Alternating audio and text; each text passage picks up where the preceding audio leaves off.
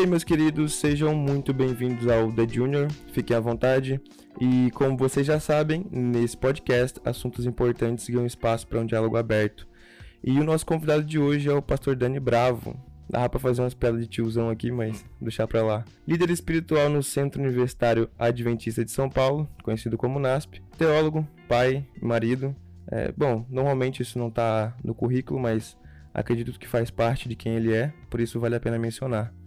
Seja bem-vindo, Dani. E aí, Renato, tudo bem contigo? Feliz de estar aqui. Obrigado pelo convite e ainda mais falar de um tema aí que a gente gosta bastante. Bacana, seja bem-vindo. Muito obrigado. Bom, o assunto do episódio de hoje é a ciência da religião. A gente vai conversar sobre experiências de vida, mas também tivemos algum embasamento bibliográfico. Engraçado porque o Dani me deu, deu uma palestra domingo, é, deu um treinamento, e aí eu gostei do assunto. Aí eu perguntei se ele podia gravar com a gente, me passar os slides. Aí ele me jogou um artigo. E aí não é uma. Tipo, se vira. Tipo, se vira. e aí não é uma crítica, né? Mas achei até melhor. Eu gosto. Mas, cara, naquele dia eu já tinha lido tipo uns quatro artigos, eu tava como esgotado. Eu falei, putz, mandou outro artigo aqui. Era só ter mandado o resumo. Mas enfim. É... Se trata de um artigo simples, é um assunto muito pertinente, imparcial ao meu ver até porque o objetivo não era defender um ponto de vista, necessariamente. É, e o episódio não é sobre o artigo também, só para ficar claro. Eu só estou comentando mesmo para caso algum dos ouvintes tenha interesse em ler, para se aprofundar mais um pouco no assunto. É, Dani, começa me contando um pouco da sua história, da sua trajetória como pastor e teólogo, ou teólogo e pastor. Qual desses vem primeiro? Enfim, afinal de contas, eu não sei é, se precisa ser um para ser o outro hoje em dia. Então, é, só em minha defesa aí, eu te mandei o artigo porque tava mais fácil na hora. Não, entendi. É um PDF, só ia ficar mais fácil que mandar aí o conteúdo, a parte que você queria era basicamente Sim. o mesmo. Mas beleza. Cara, é, essas perguntas de identificação, assim, eu sempre travo nelas, não sei dizer o que vem primeiro, mas contando um pouquinho, uh, eu estudei teologia, me formei no ano de 2013, é, aqui na região, aqui no NASP mesmo, né? Uh, depois eu trabalhei em duas igrejas, desde então como pastor. É, na, na, Nova Semente, em São Paulo, para quem conhece aí, e depois uh, no Espírito Santo, em Vila Velha, uma igreja chamada Igreja Central Praia da Costa. Ah, meu estado. Ah, você é capixaba? Eu sou capixaba. Você é de onde? Sou de, do, de Biraçu. É interior Legal, de, cara. Espírito Mais Santo. pra cima, né? Hum, é, mais pra cima. Entendi. Muito bom, cara. A gente gostou muito, a gente foi muito feliz lá. Aliás, eu, eu tenho até, me tornei testemunha de Espírito Santo. é, é um, tem um estado que a galera não conhece. Né? Sim. Então eu sempre falo, se você não conhece, vale a pena conhecer. Exato. As melhores praias do país estão é, lá. Isso aí, cara, é bom pra caramba, a gente ficou muito feliz mesmo. E, enfim, e aí agora, 22, a gente veio pra cá pra, pra trabalhar aqui no NAS, como você comentou, né? Uh, nesse meio do caminho, em termos de estudo, uh, fiz um mestrado em Ciência da Religião, que é o tema aí que a gente vai conversar um pouquinho hoje. E aí comecei a me aprofundar um pouco mais nesses temas aí que gostei bastante. Fora isso, aí na família em si, casado desde a formatura praticamente, com a Amanda. Depois um, a gente tem um filho, o Luca, que tá com quase 3 anos. E acima de tudo, corintianos, né? Ô, louco. tinha que ser, tinha que ser. Tu é paulista? Sou paulista. Paulista. Paulista.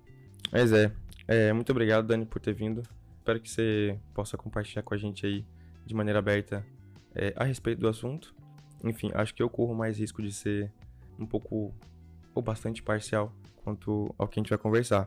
Mas bom, a gente vive em períodos de grande relativização, que pode ser enxergado como uma liberdade para alguns e uma crise para outros. É, hoje, todos nós podemos criar uma verdade a partir do nada ou a partir da desconstrução do antigo, do que era antes, no caso. E se tratando da igreja, como ela tem sido afetada por essa transformação geracional? Então, na verdade, essas a parte geracional, ela sempre aconteceu e sempre vai acontecer. É, existe uma, uma, uma tendência que a gente tem de toda vez que o novo aparece, nossa primeira reação é rechaçar. E a gente tem muita facilidade de enxergar os problemas daquilo que é novo. Isso para tudo, né? E acaba afetando aqui também a questão geracional. É, tem um autor, por exemplo, brasileiro chamado Sidney Oliveira que fala sobre gerações.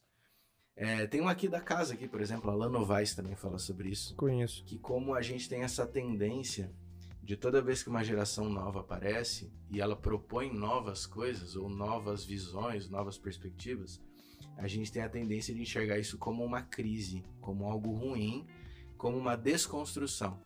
Mas nem tudo aquilo que é uma mudança necessariamente é ruim. E às vezes nem é bom também. Tem coisa, eu tenho aprendido na vida, que tem coisa que simplesmente é. Tem uma expressão americana que talvez eu use em algum momento de novo aqui, Uhum. que é a expressão it is what it is. Tem coisa que é e é. Tipo assim, acabou, é um fato. Não necessariamente uma coisa boa ou ruim, apenas é. Assim é. Vou dar um exemplo bem viajado aqui, tá? Uhum. É, por exemplo, ah, o oxigênio está no ar. Isso é uma coisa boa ou ruim? Bom, se você olhar da perspectiva do respirar, é bom. Se você olhar de outra perspectiva, de algum outro elemento que eu não conheço, pode ser ruim. Então, é apenas um fato. O, ar- o oxigênio está no ar. Então, tem coisas que são assim. A nova geração é desse jeito, a geração antiga é daquele jeito. Uma coisa também que você pode reparar, principalmente quem já viveu aí umas duas ou três gerações, pode reparar que quando gerações anteriores surgiram, elas também foram descritas como coisas negativas. Mas hoje já não se fala mais no tom negativo. Por quê? Porque deixou de ser ruim? Ou porque a geração ela mudou? Não, às vezes é porque simplesmente você se acostumou. Então parou de gerar crise. Então a crise, por definição, é quando dois lados não estão batendo, não estão em sintonia, não está, como é que fala, entrosado. Então o entrosamento ele pode acontecer porque alguém cedeu, mas na maioria dos casos é meramente porque você se acostumou. Ah, então, a parte da geração da nova igreja, eu acho que não necessariamente as coisas são ruins.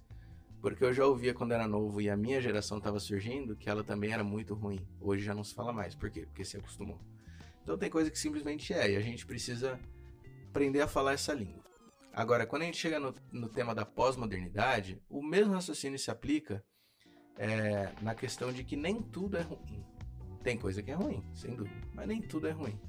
Eu acho que o nosso maior desafio ao estudar esses temas é a gente compreender a linguagem. Eu vou fazer uma comparação aqui. Imagina, eu não sei se eu já saí da tua pergunta, tá? Mas qualquer coisa Não, você me puxa de volta. Tranquilo. Eu tô viajando aqui. Imagina, por exemplo, que você vai ah, fazer uma. no- vou falar sempre da linguagem espiritual. Vamos supor que você vai fazer uma pregação num país de fala hispana. Então você vai. Vou dar um país aleatório aqui. Você vai pro Chile, por exemplo, e você precisa pregar em espanhol. Só que por alguma razão você não gosta do espanhol. E você então começa a criticar aquela igreja porque ela fala espanhol. É um absurdo falar espanhol. Não, eu- não, vocês precisam entender o meu português. Então você começa a forçar a barra para que eles entendam português. Uhum. Perceba que é um exemplo que é meio bizarro, né? Não faria sentido você fazer isso. Por quê? O fato dele falar outra língua não necessariamente é algo ruim. É apenas uma característica diferente.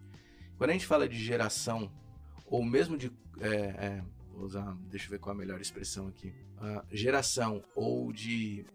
Vou usar a expressão, enfim. De alguma cosmovisão que às vezes pode ser diferente da que você está acostumado, não necessariamente.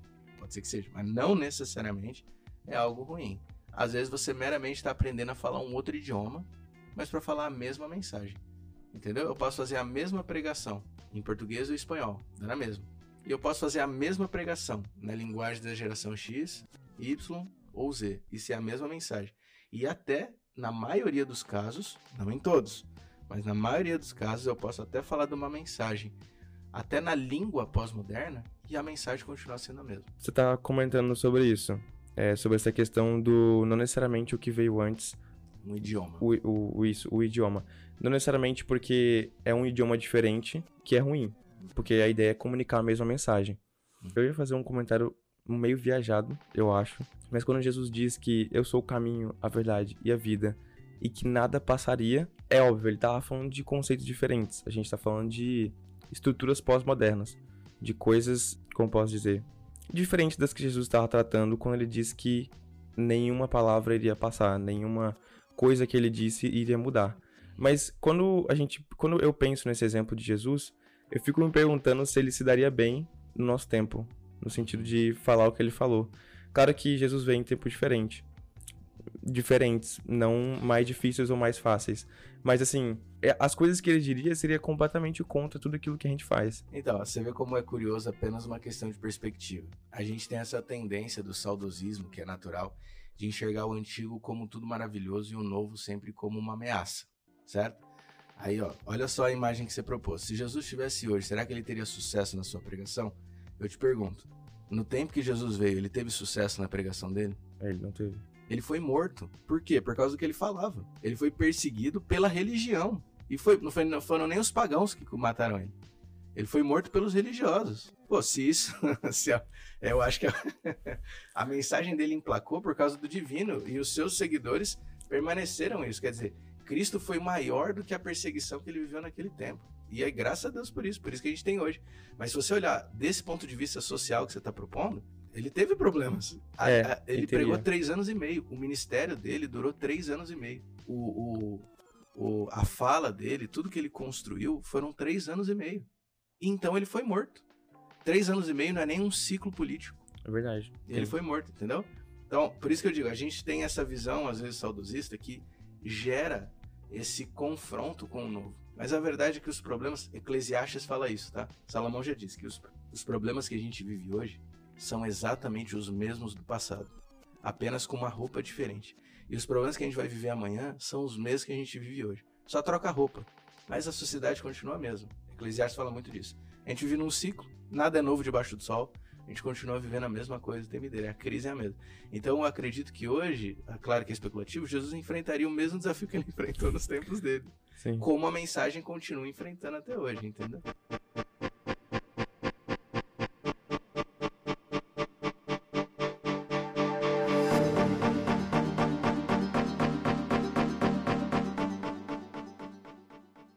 Cara, tem uma afirmação que o Adilson Francisco, que é mencionado no artigo, fala é, que é, ele sugere que as religiões são percebidas como experiências sociais que se expressam em sentimentos, expectativas, escolhas e significados que as pessoas atribuem à própria vida, na qual não há um profano separado do sagrado. Uhum. Seria porque tudo isso depende da experiência particular de cada pessoa, atualmente? Então, tem um outro autor bem citado aí, é, bem referencial, aliás, na ciência da religião, que é um cara chamado Mircea Eliade. E ele coloca uma visão interessante de que a, a experiência de santidade, ele faz a diferença entre o, santo, o sagrado e o profano, né? Então, profano, não nesse sentido popular que a gente tem, profano é o não sagrado, vamos dizer assim. Aquilo que não é espiritual. Uh, o que hoje talvez a gente chama mais de secular, no, no popular. Uh, então, o que ele coloca é o seguinte: o que faz uma coisa ser sagrada ou profana? O que diferencia uma coisa de santa ou não? Por exemplo, por que, que uma pessoa de uma determinada religião ela vê uma árvore como um elemento sagrado e eu vejo a árvore apenas como um elemento da natureza, uma árvore? Por que, que alguém olha para o sol numa outra religião e vê como algo divino e eu vejo apenas como um astro? Entendo apenas aqui no sentido Sim. espiritual, né? E por que que alguém vê, trazendo elemento cristão, por que que a gente olha para uma santa ceia, pão e suco, e entende uma santidade naquilo, e outra pessoa vê só pão e suco? O que que diferencia? Porque o elemento, na prática, continua o mesmo. O que muda é como você vê. Então a proposta que ele faz é que a santidade, ela não é uma coisa inerente ao elemento, mas tem que ver como eu me relaciono com aquilo. Ou seja, a árvore é santa porque eu a considero santo. Ah, desculpa, eu a considero santa. Ah, a ceia é santa porque eu a considero santa. Se eu não tiver esse respeito e essa reverência para com esse elemento, não adianta nada. É aquilo que a Bíblia mesmo fala quando Deus olha para o povo de Israel e diz assim: Olha, eu não quero mais sacrifício, porque esse seu sacrifício não vale de nada, porque seu coração não está envolvido.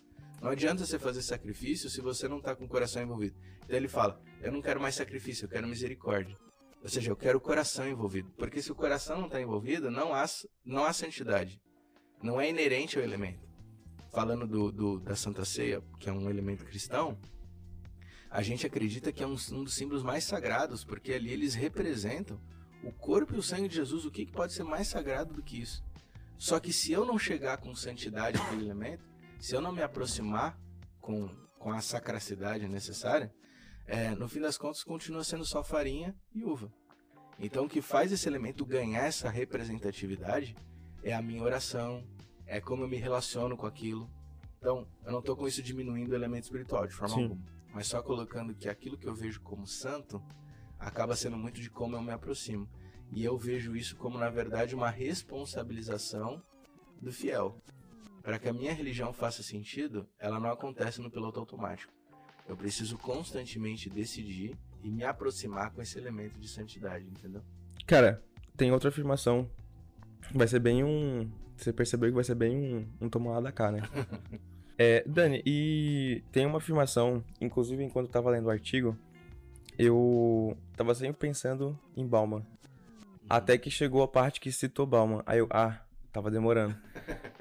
Cara, Bauman, ele sugere que a religião não é, afinal, nada do que a intuição, do, nada além do que a intuição dos limites até os quais os seres humanos, sendo humanos, podem agir e compreender. Ou seja, é como se ela fosse um limite das pessoas. É, será que fica até um pouco complexa talvez a pergunta, mas o cristianismo ele defenderia essa, essa, essa, esse ponto de vista? Ele concordaria com esse ponto de vista atualmente? A religião é um nada mais nada menos que o limite do humano. Eu acho que quando, quando você coloca nada mais, nada menos, parece que é pouca coisa. Mas a religião, em muito, ela é um limitador. E tem duas formas de você ver o limitador. Uma é você ver como proibição. A religião é que proíbe, ela me limita. Eu não posso fazer tal coisa, eu não posso fazer aquele, aquele outro. Se você olhar para outro lado, a limitação ela é proteção também e definição. Quando eu limito, eu entendo até onde eu posso ir no sentido de proteção, de cuidado. Então, sem dúvida, a religião é limitadora. Isso é, isso é inegável. Porque uh, mesmo o povo de Israel, quando eles fazem o um pacto com Deus, Deus coloca limites. Vocês vão viver assim, o, a religião de vocês vai ser desse jeito. Eu não tô nem só, só falando dos 10 mandamentos, tá? Tudo. Deus coloca limites para tudo. Você Sim. vai fazer desse, desse, desse jeito. Deus Sim. coloca limites. Agora, é, o problema não é a religião ser limitadora. O problema é o que a gente entende por limitação. Então a gente acha que liberdade é ausência de limites. E não é verdade. Liberdade tem que ver com a capacidade de escolha, de permanecer no limite ou não. Mas o limite, ele acaba sendo fundamental. Eu uso a minha liberdade para escolher viver nos limites do cristianismo. Mas quando eu, quando eu tomo essa escolha, essa decisão, eu percebo que esse limite, ele na verdade tem que ver com graça, porque ele me protege. Vou dar um exemplo. Isso a gente, eu passei a compreender mais depois que meu filho nasceu. O meu filho, ele não tem a compreensão total do mundo. Óbvio que não. Ele tem, não fez três anos ainda. Eu coloco limites para ele o tempo todo. Limites para ele o tempo todo. Tem que ser desse jeito e não do outro. É desse jeito, não. Isso aqui você pode, isso não pode. Primeiro guarda, depois faz o outro. Eu coloco limite o tempo todo. Hoje talvez ele não, ele obedece, mas ele talvez não compreenda o que a gente que é adulto já compreende, que ao colocar esses limites, eu estou ensinando para ele, primeiro, o que é certo ou errado, estou ensinando moral. Segundo, eu estou ensinando para ele convivência. Tem limites que é para como viver no mundo social. E se eu não tiver limites, mesmo a pessoa que se diz que prega essa liberdade completamente desenfreada, esse conceito de liberdade com ausência de limites, na verdade ele vive com limites o tempo todo. As relações sociais são um bom exemplo disso. Eu sei, por exemplo, que se você está chorando, eu não posso chegar fazendo uma piada para você, ainda que eu esteja rindo, porque eu preciso respeitar o seu momento. Sim. Isso não é um limite? Sim. Eu estou limitando a minha ação para uma convivência social. Eu sei, por exemplo, que se você está uh, no momento de luto, a forma como eu pergunto para você o que aconteceu é diferente, porque eu tenho que respeitar. São limites, todos nós vivemos com limites, e os limites nos ajudam à sobrevivência, entendeu? É aquela velha metáfora batida, né? É como se, mas ela tem valor, é como se fosse diante de um penhasco, e o limite, que é a cerca, me ajuda a não cair do penhasco. Eu tô numa estrada e tem um guarda-reio ali, é justamente para que eu não caia, para que eu não caia nesse penhasco, para que ele me proteja de sair da pista. Então o limite, ele é bom. O problema não é a religião ser limitadora, é, é porque a gente criou uma visão negativa do limite por causa de um conceito equivocado do que é liberdade. Deus nos deu liberdade justamente para escolhermos viver debaixo dos seus limites. Sim, é, cara, você entrou nesse ponto e aí eu eu vou até pular um, para uma, uma questão à frente no roteiro que eu queria tratar pra gente poder fazer essa ligação, que é sobre submissão. É, e aí é um, uma opinião minha a respeito da nossa geração. A nossa geração ela não gosta de, sub, de se submeter. Uhum. E aí você pode pensar, é, ah, mas essa pessoa não quer se submeter à religião, tá certo, qual o problema? É só, só, só não quer se submeter à religião. É, e aí, não há realmente um problema se fosse completamente a religião. Mas essa pessoa, ela não quer se submeter a nada, não é só a religião. Então a gente olha para a religião e fala: "Ah, tá vendo? As pessoas hoje em dia não querem não querem se submeter porque tem aquele líder, não sei o quê". Mas eu acho que as pessoas não querem se submeter a nada. Então, família, as pessoas não querem ter família. Por quê? Porque isso vai limitar elas de algum jeito. De algum jeito elas têm que submeter alguém, elas têm que prestar conta para alguém. Hoje as pessoas não querem, tudo bem que em partes as pessoas nunca queriam ser funcionárias, todo mundo prefere ser chefe, mas hoje em dia tem muito essa questão de, de eu não quero é, de eu quero estar sempre acima, sabe? Eu não quero ser, eu não quero estar numa família porque eu tenho que me submeter a alguma coisa. Eu não quero estar nesse emprego porque eu tenho que me submeter a alguma coisa. Eu não quero estar na religião porque eu tenho que me submeter a alguma coisa. E aí, a tudo que eu tenho que me submeter, o que, que eu faço? Eu saio. Ou eu crio o meu próprio. Então eu crio o meu próprio emprego. Eu crio minha própria empresa. Eu não crio uma família eu, eu tenho amigos, tenho amigos, mas não tenho muitos amigos. Eu não tenho poucos amigos profundos. Eu tenho muitos amigos rasos, porque é muito mais fácil. Eu não preciso me submeter a eles no sentido de de estar tá sempre construindo algo profundo com as pessoas. Porque quando você tem que construir algo profundo, tem que se submeter a certas coisas. Então eu acho que a gente está sempre nessa de não querer se submeter. Você acha que isso pode causar grande impacto negativo na religião, na igreja? é, mais do que na igreja, eu acho que pode causar impacto negativo na própria vivência da fé, do o fiel em si, né? Então é aquilo, por isso eu volto no que eu falei antes, eu acho que é essencial quando a gente estuda esse tema de gerações e de juventude, enfim, do novo, é importante primeiro a gente chegar assim com guarda baixa, vamos dizer assim, para poder é, primeiro ouvir e entender. Porque quando eu ouço e entendo, é importante eu não só identificar, ah, o cara não obedece ninguém. Eu preciso entender o porquê disso. Por que, que ele não obedece ninguém? Por que, que ele é fechado a isso? Ele não obedece ninguém porque ele quer fazer o quê em outro, é, é, no lugar disso? O que, que ele está valorizando? Se ele não valoriza a hierarquia, por exemplo, por exemplo, é meramente uma questão de hierarquia, porque ele é contra essa questão imposta, ou não, é um problema de realmente é, confiança Submissão também envolve confiança. Será Sim. que é uma desconfiança, é uma falta de confiança? O que que leva a isso?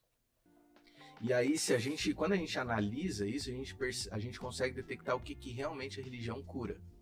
A religião, ela cura, certo? A própria palavra religião vem do latim religare, que é uma reconexão. Então, a religião, ela propõe uma cura do relacionamento entre o divino e o humano.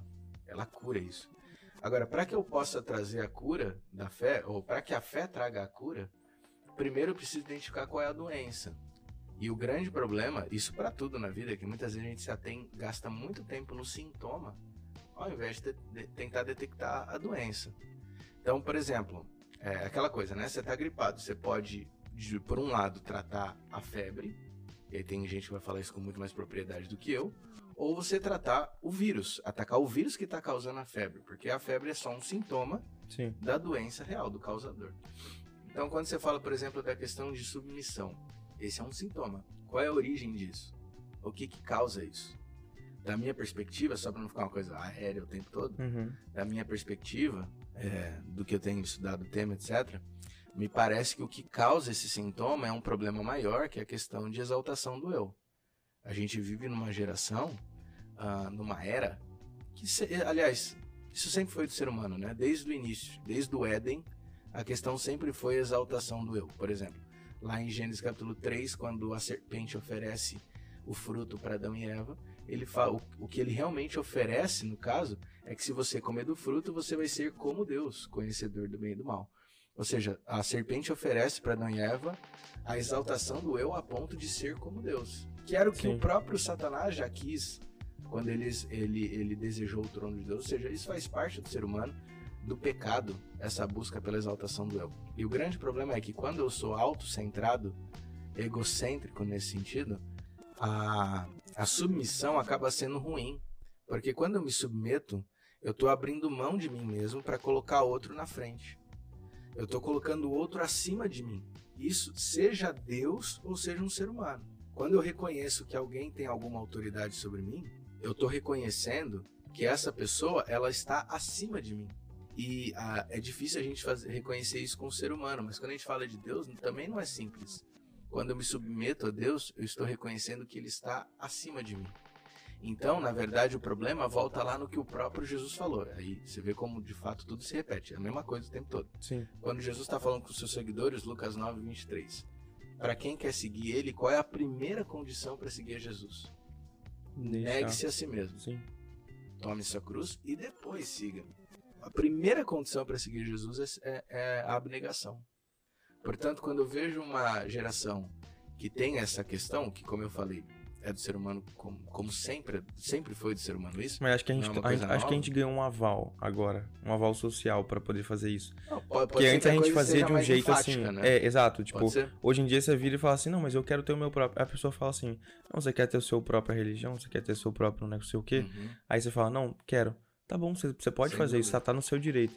Antes não, a gente falava: "Nossa, você é egoísta". Uhum. Hoje a gente fala: "Não, O- você tá no seu direito". O senso comunitário ainda era superior ao do ser humano, do, do indivíduo. né? Exato. Então, de fato, hoje que você tem esse protagonismo do indivíduo, concordo totalmente contigo. Qual que é o remédio? Qual que é a cura que a fé traz? É que você pode escolher, usar a sua liberdade para escolher, abrir mão de você mesmo. Não para colocar a igreja na frente ou o outro na frente, mas para colocar Deus na frente. E quando eu coloco Deus na frente, eu entendo que ele fala, aí eu preciso tomar decisão. Ele está falando comigo de maneira direta, ele fala comigo na vivência de uma igreja, na vivência do comunitário. Então, essas percepções vêm, a doença em si é justamente essa exaltação do eu. E mais do que nunca, nós precisamos pregar, ou a cura, nós precisamos pregar, não, porque parece que eu não tenho esse problema. Mas a, a cura que a fé traz para minha vida e para quem ouve também é justamente de eu me libertar de mim mesmo. Eu sou livre de mim mesmo. A, a ponto de viver como Paulo, né? Já não sou eu quem vivo, mas Cristo vive em mim. Olha que coisa assim maluca para os dias de hoje, né? Já não é mais eu. Não é olha para dentro, acredito nos seus sonhos, você é capaz. Não, não é mais isso. Já não sou eu quem vive. Eu abri mão do controle. Eu saí do volante.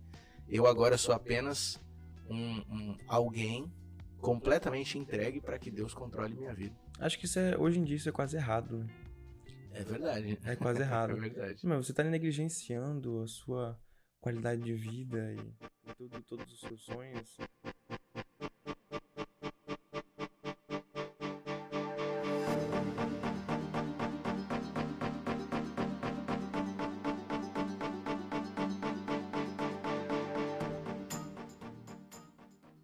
É, se for essa questão de as pessoas veem que é difícil até mesmo se submeter a Deus, não só ao homem. E geralmente a gente se submete a Deus, ou melhor, a gente tem essa ideia de que a gente se submete a Deus através de um homem ou através de uma instituição, porque normalmente a gente não vê Deus. Então a gente a gente acaba criando essa ideia de que Deus supostamente não que Deus, mas que o representante dele né, representa, né, até redundante, mas representa ele. Então, se eu tenho que me submeter a Deus, de alguma forma eu tenho que me submeter ao líder religioso ou àquela instituição. Então, acho que é, daí vem um pouco também a dificuldade das pessoas de se submeterem a Deus, que de certa forma a gente atribui essa divindade ao líder ou a uma instituição. Então, aí você vê como. é, você percebe que na fala anterior a gente acabou de falar de um problema da geração e como a fé traz uma transformação. Mas quando eu paro para ouvir e não apenas identificar tá tudo errado, eu vejo que tem coisas positivas também. De novo, tem coisa que tá errado, tem coisa que tá positiva. E eu tô enfatizando aqui o ouvir, o chegar no iris e o areris, justamente para que eu possa entender os dois lados. Senão eu, eu pego tanto na coisa errada e eu deixo de ver aquilo que acrescenta. Sim, Por exemplo, isso que você mencionou agora. No fim das contas, o papel da igreja, quando ela surge na igreja primitiva, o papel dela não é, é ser esse intermediador no relacionamento para com Deus. O único intermediador que a gente tem para chegar ao Pai é Jesus. Ele é o nosso sumo sacerdote. Hebreus capítulo 8, capítulo 9. Então é através dele que a gente chega em Deus. a gente chega no Pai. Ninguém vem ao Pai senão por mim. O próprio Jesus diz isso, certo? Em João 14. Então, na verdade, o nosso único intermediário de acesso ao Pai é Cristo. Eu consigo ir direto a Cristo para acessar o Pai. A igreja não é mais uma etapa. A igreja não é do tipo, primeiro eu vou na igreja, a igreja acessa Cristo e Cristo acessa o Pai. Não, não é uma burocratização do processo. Eu tenho acesso direto a Cristo. Essa é a mensagem cristã. Todos os povos têm direto acesso Sim. a Cristo. Ok. Então, a gente lutou é o... por isso, né? Exatamente. Em, em, no a protestantismo. Né? A exatamente. Perfeito. Exatamente isso. Então, qual que é o papel da igreja em si? Se a gente volta para a igreja primitiva, claro que ela tinha defeitos também, não era perfeita. Mas qual que era a essência? Qual que era o objetivo da igreja primitiva? Era o cuidado mútuo e o fortalecimento da fé mútua. E talvez esse é um elemento que a gente perdeu com o tempo. Você vê como essa crítica acaba sendo algo positivo, que faz a gente também colocar a mão na consciência e perceber que no passar das gerações a gente acabou talvez desviando levemente do foco. Ou seja, eu não deveria ir à igreja para que a igreja, enquanto instituição, enquanto declaração formal, me diga isso pode, isso não pode. Acesse a Cristo desse jeito ou do outro. A igreja não é para isso. Para que, que deveria ser a igreja? Para que eu tenha a minha. Primeiro elemento, tá? Eu vou dizer dois aqui, pelo Sim. menos. O primeiro é para que eu tenha a minha fé exercida ao longo da semana e eu vou à igreja para me encontrar com os meus irmãos de fé, compartilhar aquilo que eu estou vivendo, para fortalecer a fé do outro e para que ele compartilhe o que ele está vivendo para fortalecer a minha fé. Agora, na nossa vivência de igreja hoje, e eu tenho certeza que isso não é só no Adventismo, qual é o momento que a gente tem para realmente trocar essas experiências? Tem algumas ações que provocam isso, mas se a gente pensar a média da igreja, aquilo que a gente faz no básico do que significa ir à igreja, a gente simplesmente senta e escuta. É muito pouco. Uh, segundo elemento que faz parte da igreja e que esse eu acredito que é transformador. A pandemia mostrou isso pra gente de maneira assim, para que ninguém negue. A Bíblia fala em 1 Coríntios capítulo 12 que nós somos o corpo de Cristo. Ele é a cabeça, nós somos o seu corpo. Aí eu gosto muito do, da reflexão que aquele teólogo Bonhoeffer faz sobre o tema, teólogo do século XX. Aí ele diz o seguinte, que sozinho nós somos braços e pernas isoladas, nós somos apenas indivíduos. Mas quando eu me junto com a igreja, eu tenho a capacidade de me tornar corpo de Cristo. Se eu for num hospital visitar uma pessoa, eu sou alguém visitando alguém. Mas quando eu me uno com a igreja e eu vou ao hospital, eu sou os pés e os braços de Jesus indo àquele local. Então, quem sou eu para representar Jesus hoje? Eu não sou ninguém. Porque eu tenho os meus defeitos, minhas falhas. Mas quando eu me uno com o outro, aí é o conceito de 1 Coríntios 12, quando eu me uno com os outros que também têm essa fé, os nossos dons dados pelo Espírito Santo, segundo Paulo, eles agora sobressaem os nossos defeitos. O dom de cada um compõe, completa o outro, sobressaindo os nossos defeitos. E assim a gente consegue representar o corpo de Cristo. Isso para mim é fundamental, porque na pandemia, que a gente ficou uma fé isolada, uma fé individualizada, uma fé, enfim, cada um na sua, a gente continuou lendo a Bíblia, a gente continuou tendo culto, a gente continuou orando, continuou cantando mas a gente deixou de viver a experiência de corpo. E essa é uma das coisas que eu até busco ensinar para quem a gente tá, pra, com quem eu tenho o privilégio de estudar a Bíblia, é a ideia de que existem diversos elementos da fé que eu posso fazer sozinho, de fato. Mas existe um, a minha fé não é completa de maneira individual. Porque se eu vivo a fé de maneira individual, eu nunca vou ter a experiência de ser corpo de Cristo. Eu preciso do coletivo para isso. Só que aí eu entendo então que a igreja ela serve um dos elementos dela, uma das funções dela, é justamente para que a gente se una para ser corpo de Cristo. Agora eu não sou corpo de Cristo sentado na cadeira, eu sou corpo de Cristo quando eu me uno para ir servir, para ir fazer. Então, para o outro, né? Para aquele que ainda está no escuro.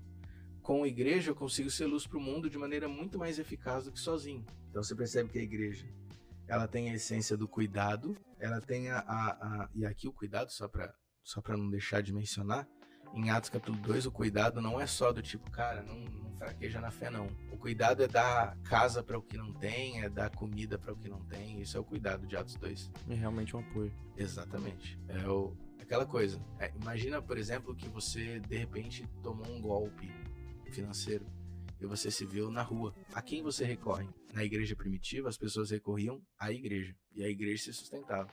tem uma menção até maluca para os dias de hoje. Pra sempre me, me incomoda essa expressão, porque eu vejo que é uma coisa que eu preciso melhorar. Lá diz que as pessoas viviam, vendiam suas propriedades para ajudar um ao outro. Olha que coisa doida. Eu tenho uma casa, você não tem, eu vendo a minha casa pra gente rachar o dinheiro. Olha que coisa inimaginável. Isso é inconcebível hoje. Completamente. Por quê? Porque é uma coisa autocentrada. Então você vê como o vírus não é a hierarquia. O vírus é o, o, o egocentrismo, que aí ele causa vários sintomas, entendeu? Então, a, a igreja, ela não é uma intermediária. Intermediária é só Cristo. Ele é o caminho. A igreja é quem me ajuda a permanecer em Cristo e a igreja é quem me dá a oportunidade de ser corpo de Cristo. A igreja me faz lembrar que a fé não gira em torno do meu próprio umbigo. A fé é mais sobre o outro do que sobre mim. Amar a Deus sobre todas as coisas, primeiro. Ao próximo, segundo, como a ti mesmo, terceiro. Primeiro Deus, depois o outro, e eu venho por último nessa escala. E na igreja eu, eu, eu me lembro disso. Então, uh, durante a pandemia, eu vou estender aqui. Durante a pandemia, não sei se ia perguntar disso em algum momento. Durante a pandemia, a gente desaprendeu a viver essa fé do outro e passou a viver essa fé puramente egocêntrica, onde tudo é ao meu querer. Eu escolho qual culto eu vou assistir, qual mensagem eu quero ouvir, dependendo daquilo que eu quero. Você percebe? Quando eu vou à igreja, por exemplo, eu escuto uma mensagem que nem sempre é a melhor em termos de técnica e nem sempre é o que eu queria ouvir naquele dia. Tem dia que você sai revoltado, mas talvez era o que Deus queria que você ouvisse. Nem sempre é o que eu quero, mas o que eu preciso. Agora, no, no virtual, a gente aprendeu a ter o controle na mão. Eu tô ouvindo uma mensagem, se ela não é o. Ah, não era isso que eu queria ouvir. Hoje eu queria eu ouvir uma mensagem mais de conforto. Aí eu troco. Ou seja, eu moldo como se a igreja fosse um cardápio. Que eu moldo aquilo que eu quero, não o que eu preciso. Aí a religião deixa de ser cura. A religião passa a ser só um afago, não é cura mais. Eu, eu mato a essência da religião, que é curar. Entendeu? É... Além disso, eu pego a música que eu gosto. Por exemplo, na igreja a gente tem um conflito de geração, onde os idosos, por exemplo, têm que abrir mão do seu gosto musical para que o jovem possa cantar. Mas o jovem também tem que abrir mão do seu gosto musical para que o idoso possa cantar. Isso é saudável, isso é saudável, porque eu começo a pensar no comunitário. Eu penso no outro. Eu penso na necessidade, na preferência do outro. Quando eu moldo tudo à minha vontade, o mundo gira em torno de mim mesmo. E aí não é mais religião, não é mais teocentrismo. A nossa fé é cada vez menos sobre Deus e mais sobre mim mesmo. Entendeu? Exato. Esse é, esse, Aí você percebe, se eu detecto o vírus, eu consigo detectar sintomas que vão passar batidos, sabe? E quando a gente vê, eu acho que só vai sobrar a gente. Tipo, quando você olhar ao seu redor, como você olha por tanto tempo para você, quando você menos perceber, não tem mais ninguém. Exatamente. É daí que surgem frustrações como, por exemplo, caramba, eu tava sozinho e ninguém ligou para mim. Nossa, eu ouço isso o tempo inteiro. Pastor, eu, eu não tenho mais igreja porque eu percebi que na hora que eu mais precisava, ninguém me buscou. E aí eu fico me perguntando, quantos desses, eu sei que não são todos, tá? Não quero generalizar. Sim. Mas falando dos casos que eu presenciei, quantos desses ligaram pro outro quando o outro tava precisando, entendeu? Só que a gente fica nesse autocentrismo, nesse egocentrismo, é sobre eu, sobre mim. Quer dizer, se a religião não me cuida, não me cuida, ela não serve. Quando na verdade a religião não é sobre cuidar de mim, é sobre cuidar do outro. Eu vou dizer até mais. Geralmente, quem está cuidando do outro não se frustra por não cuidar dele, porque ele está ele tá ocupado trabalhando. Quando ele está ocupado servindo, ele deixa de ver mais o que está faltando para ele, entendeu? Quando ele está servindo, ele diminui a expectativa de ser servido, entendeu?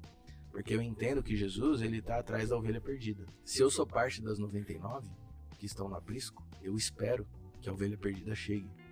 Exato. Não é mais sobre mim. Eu já fui salvo. Agora é sobre o outro. E eu, meu, meu papel agora é colaborar para a salvação do outro também. No fim das contas, é amor ao próximo, né? Que a gente fala tanto, que Jesus falou tanto. Se é amor ao próximo, não é sobre mim. E amor ao próximo, eu não consigo viver sentado no sofá assistindo um culto no YouTube.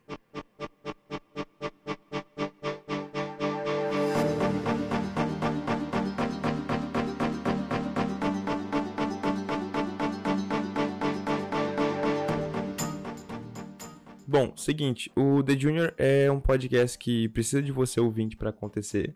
Então, se você tá curtindo esse EP, pense em nos ajudar através do link na descrição, que vai te levar ao Patreon.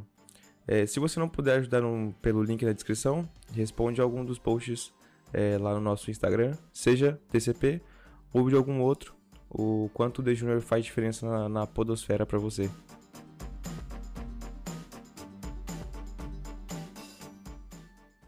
Cara, é, Ribeiro tem uma definição que nela ele aponta a instituição como não apenas condutora da experiência de fé do religioso, mas também como uniformizadora, centralizadora e sistematizadora do credo.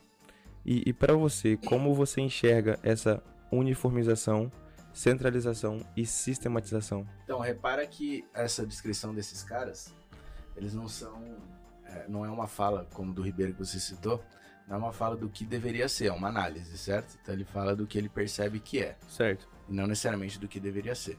Então nosso papel também é, ao estudar essa temática, é fazer o nosso balanço de juízo daquilo que deveria ser e do que não deveria ser, se estamos no caminho certo ou não. Então a análise ajuda a gente a, a ver a realidade.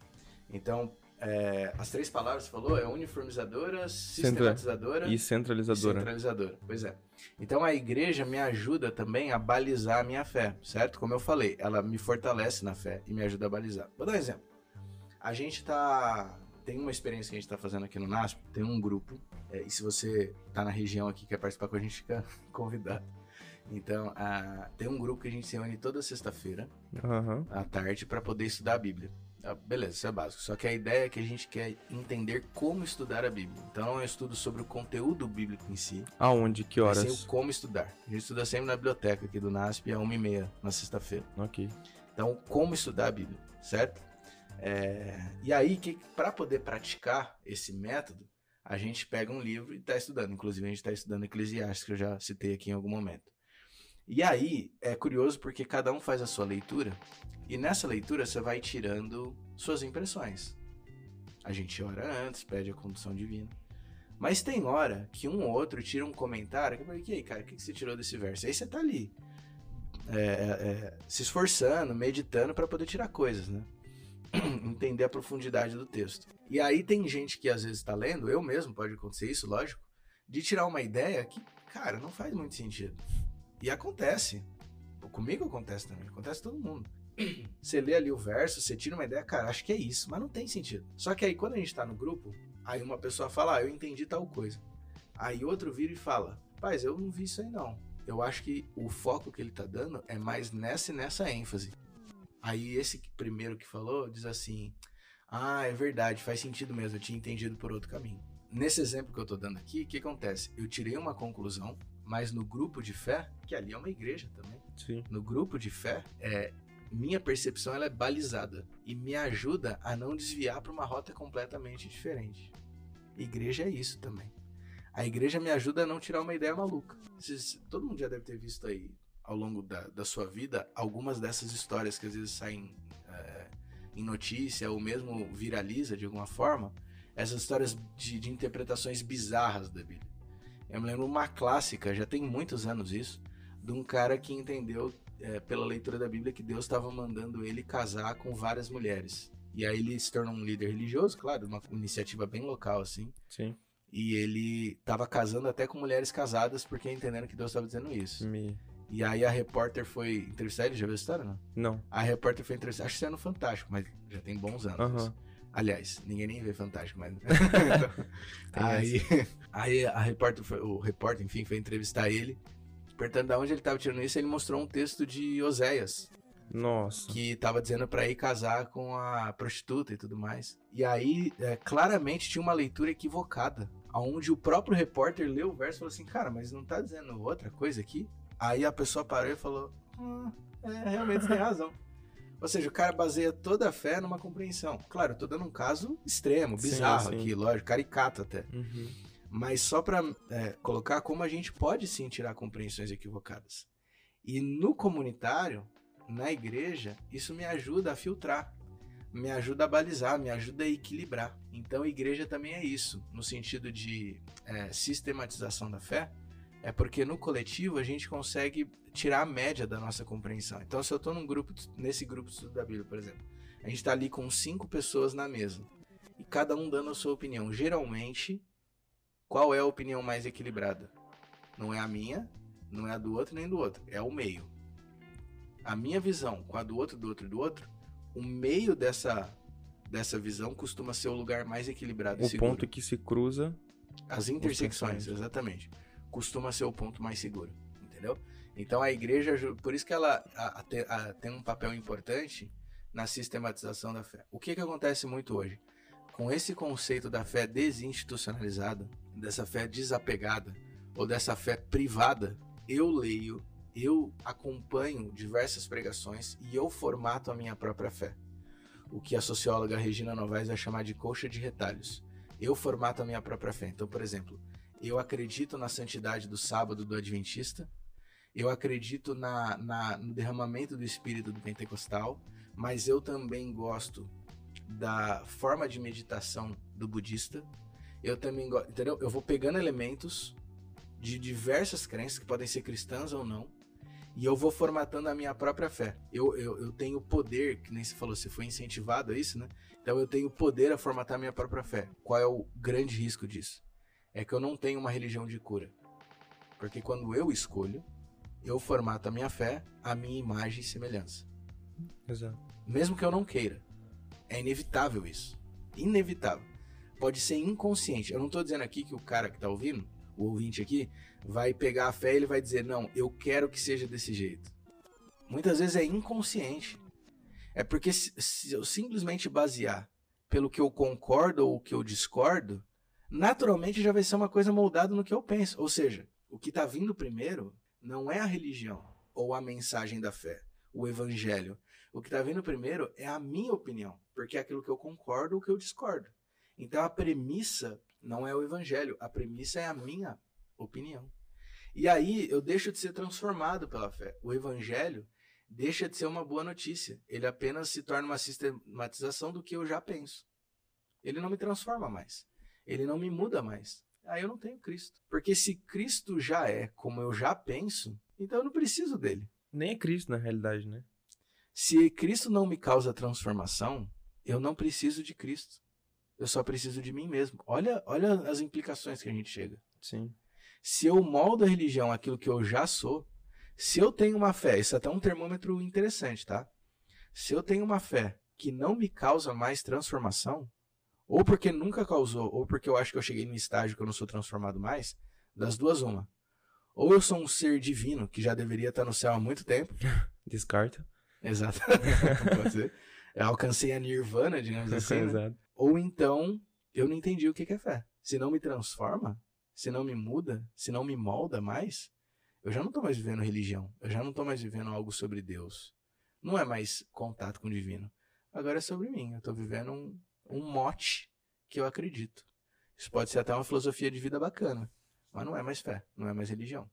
E de novo, você percebe que a minha fala se aplica tanto a quem está vivendo uma fé de mentira, no sentido que é a própria fé, quanto quem já está até no sistema de igreja há muitos anos e não é mais transformado por, por essa fé. Sim. Se parou de me transformar, alguma coisa está errada. Porque ou deveria estar tá no céu, eu estou no lugar errado, ou eu deixei de entender o que é fé.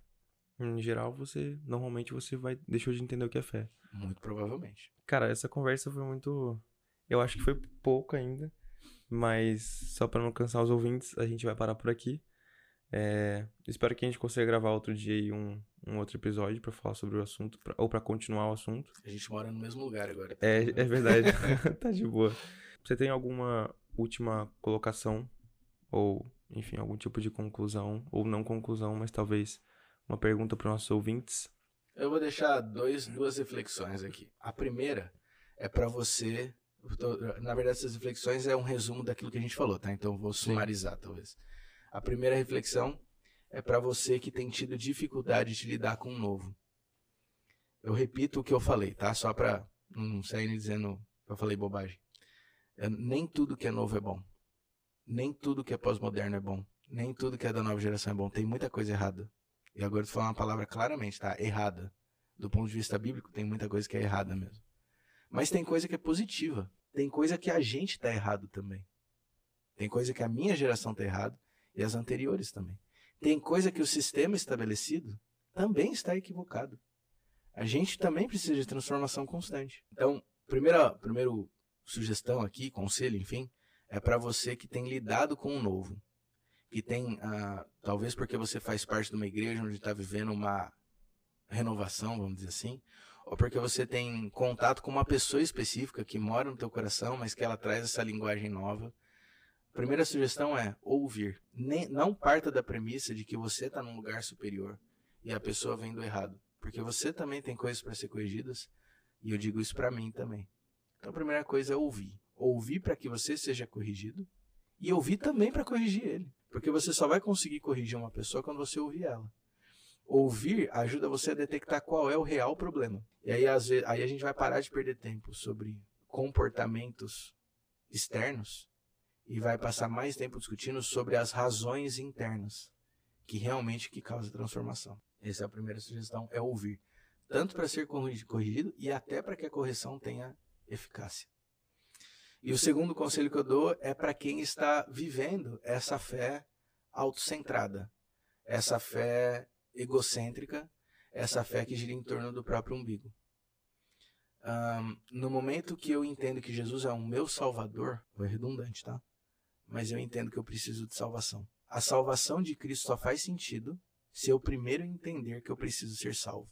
E se eu entendo que eu preciso ser salvo, eu entendo que eu estou perdido. Eu estou falando coisas óbvias, mas é o que a gente tem esquecido. Sim. Se Cristo é o meu Salvador, logo eu preciso de salvação. Se eu preciso de salvação, logo eu estou perdido. E se eu estou perdido, logo eu estou errado. E se eu estou errado, logo eu não sei. No momento em que eu deixo, eu, quando eu assumo a premissa de que eu sei, eu presumo que eu não estou errado. Se eu não estou errado, eu não estou perdido. Se eu não estou perdido, eu não preciso ser salvo. Se eu não preciso ser salvo, eu não preciso Salvador.